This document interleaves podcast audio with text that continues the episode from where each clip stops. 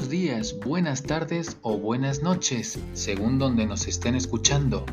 Mi nombre es Javier Taboada de Zúñiga y estáis escuchando Idiomas B2B, un podcast donde os hablaremos de temas relacionados con los idiomas dentro del mundo de los negocios, por ejemplo, cómo y cuándo intervenir en una reunión de negocios a nivel nacional e internacional algunos consejos sobre el tipo de empresario con el que vais a hacer negocios en el extranjero, algunos proverbios y o refranes populares del mundo y muchos temas más.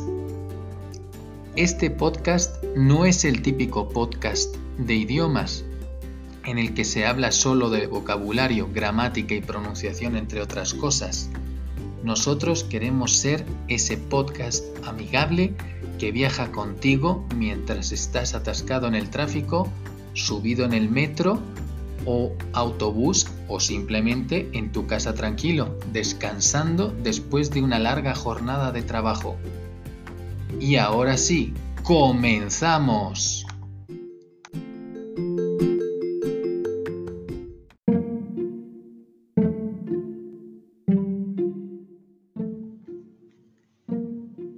Podcast de hoy vamos a hablar de expresiones en italiano para reuniones e historias y consejos antes de viajar a trabajar en el extranjero, los cuales nos pueden servir antes de hacer negocios en dichos países. Empezaremos por algunas expresiones para esas reuniones en italiano que a veces no sabemos cuándo usarlas.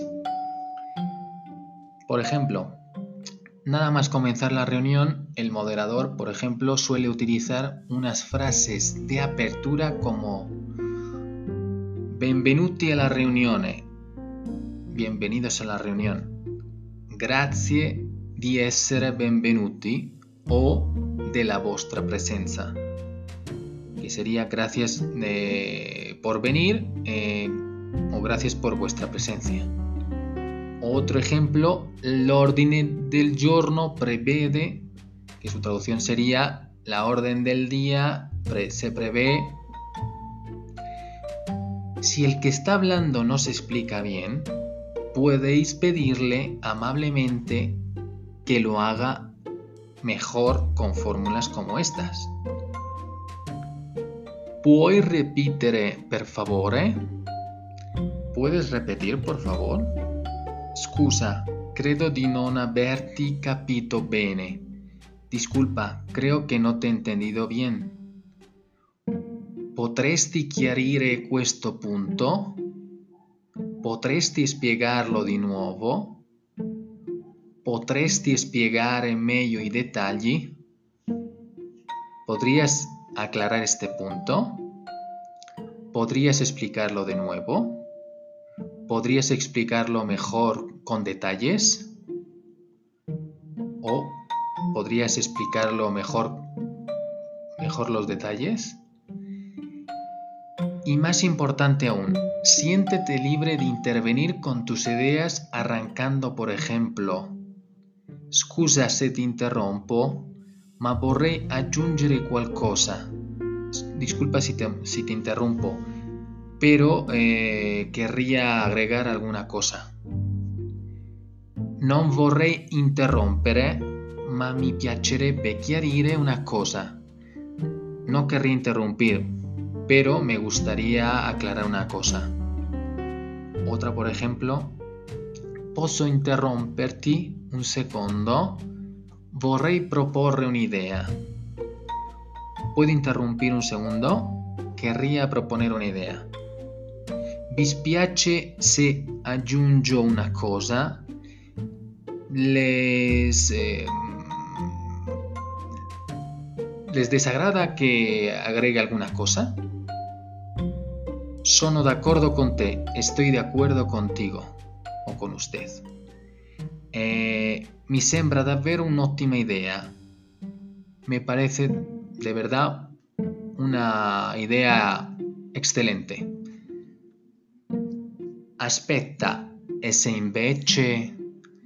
Espera, y si en vez de... Por otro lado, demasiadas interrupciones no son buenas.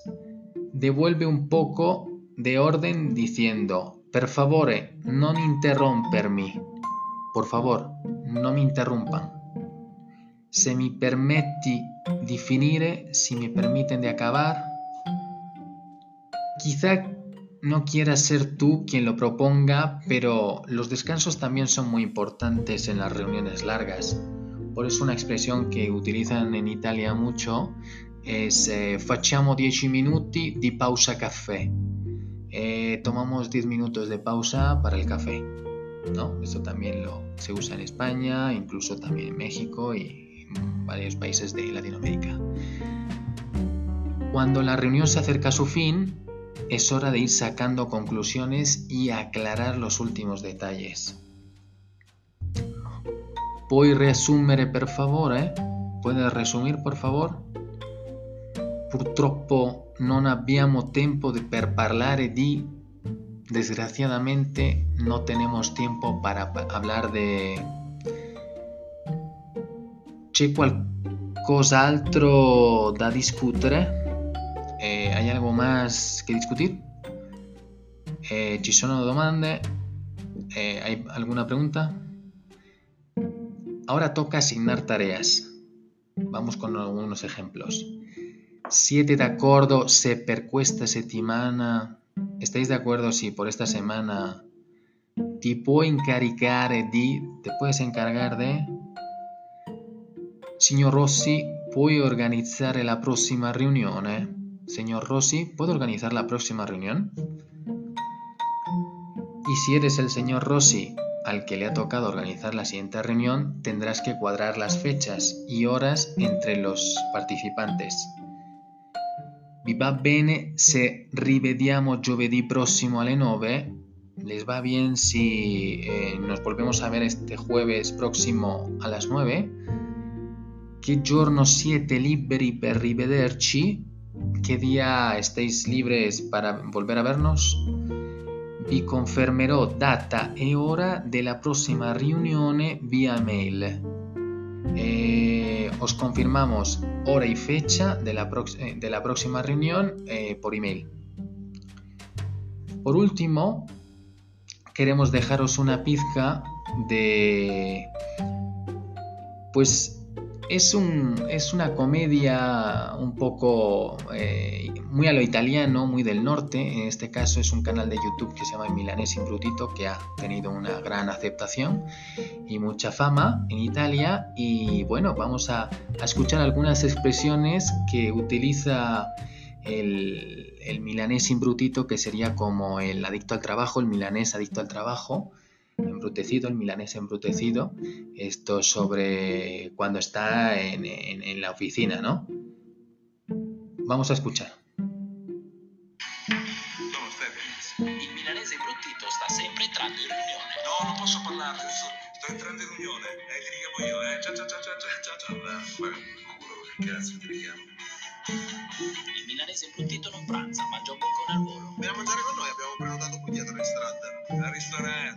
Panino al volo, mette la mandibola avanti, tiro fattura. Eh, ristorante, poi tornate alle 4. Il milanese imbruttito non va mai in bagno senza telefono.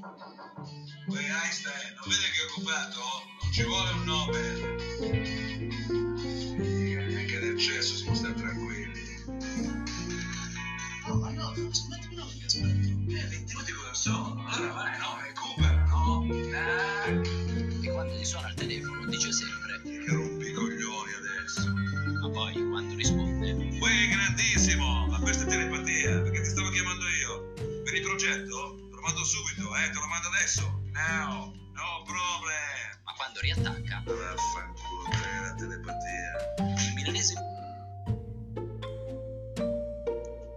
Ahora vamos a pasar a platicar un poco más acerca de algunas situaciones que los migrantes viven antes y después de llegar a un país en búsqueda de trabajo.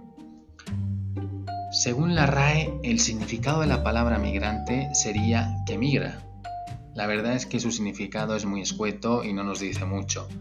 Pero lo que sí es cierto es que los eh, migrantes deben solucionarlo todo, desde comprar su boleto de avión para viajar al país eh, al que quieren, digamos, buscar su futuro, eh, buscar casa, buscar un trabajo que les permita una cierta estabilidad, si finalmente encuentran, si no, pues como muchos nos ha tocado hacer en otros, al principio, pues de lavatrastes, eh, pues de, de, mesero en un restaurante, etcétera, etcétera, ¿no?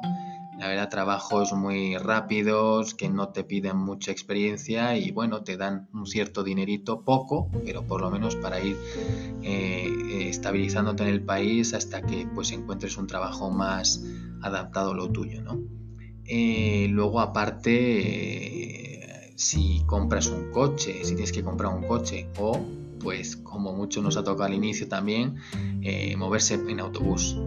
Deben arreglar sus papeles migratorios también, casi prácticamente solos, a no ser que pues paguen a una persona, es especialista en eso, eh, pero saben que les va a cobrar una cantidad bastante eh, alta.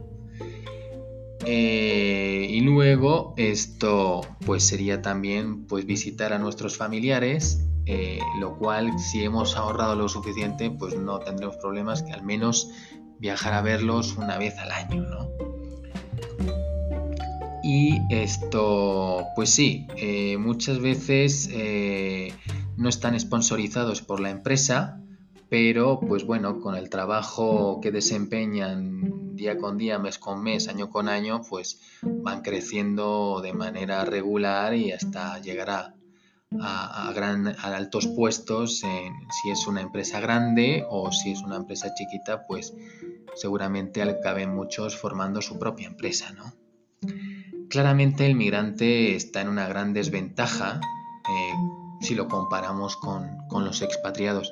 El expatriado pues obviamente es una persona que eh, pues viene sponsorizada por, por la empresa, la matriz, por ejemplo, que está en su, en su país de origen y va destinado a otro país, por ejemplo, si está en México, va, a Brasil, pues le pagan la casa, el coche, uno, gastos de limpieza, por ejemplo, de la casa, eh, etcétera, etcétera. Le pagan incluso un, vuelo, un boleto de avión a su país de, origen para ver a su familia una vez al año, totalmente gratis, cosa que pues emigrante, como hemos dicho, nada. Pero bueno, si quieren saber un poco más de, del expatriado, pueden, pueden leernos en nuestro blog de B2B Languages, en la página de B2B Languages con mucho gusto pueden ahí eh, averiguar un poco más ¿no? de la diferencia.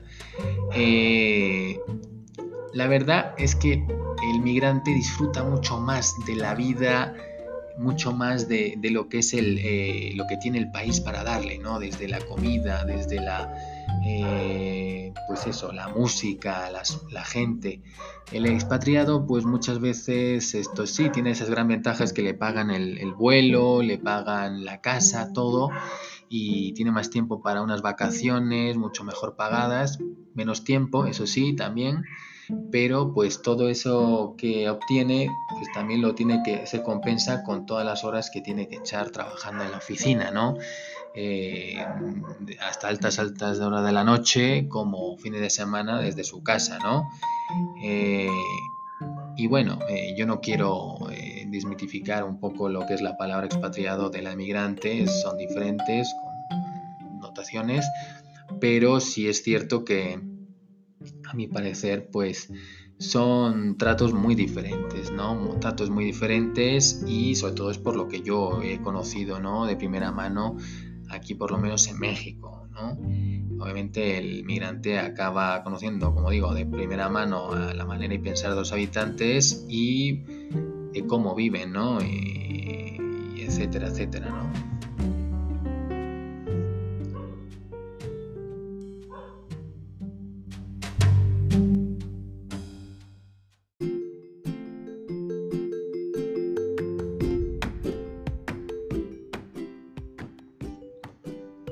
Bueno, esto ha sido todo por hoy.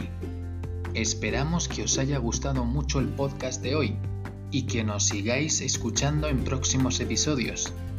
La verdad es que estamos muy contentos por nuestro primer podcast, que ha tenido una muy buena aceptación y ojalá nos sigan escuchando mucha más gente. Por favor, apoyarnos compartiéndolo con vuestros amigos y compañeros de trabajo para que más gente lo pueda disfrutar. Os esperamos en el próximo podcast de idiomas B2B. ¡Chao!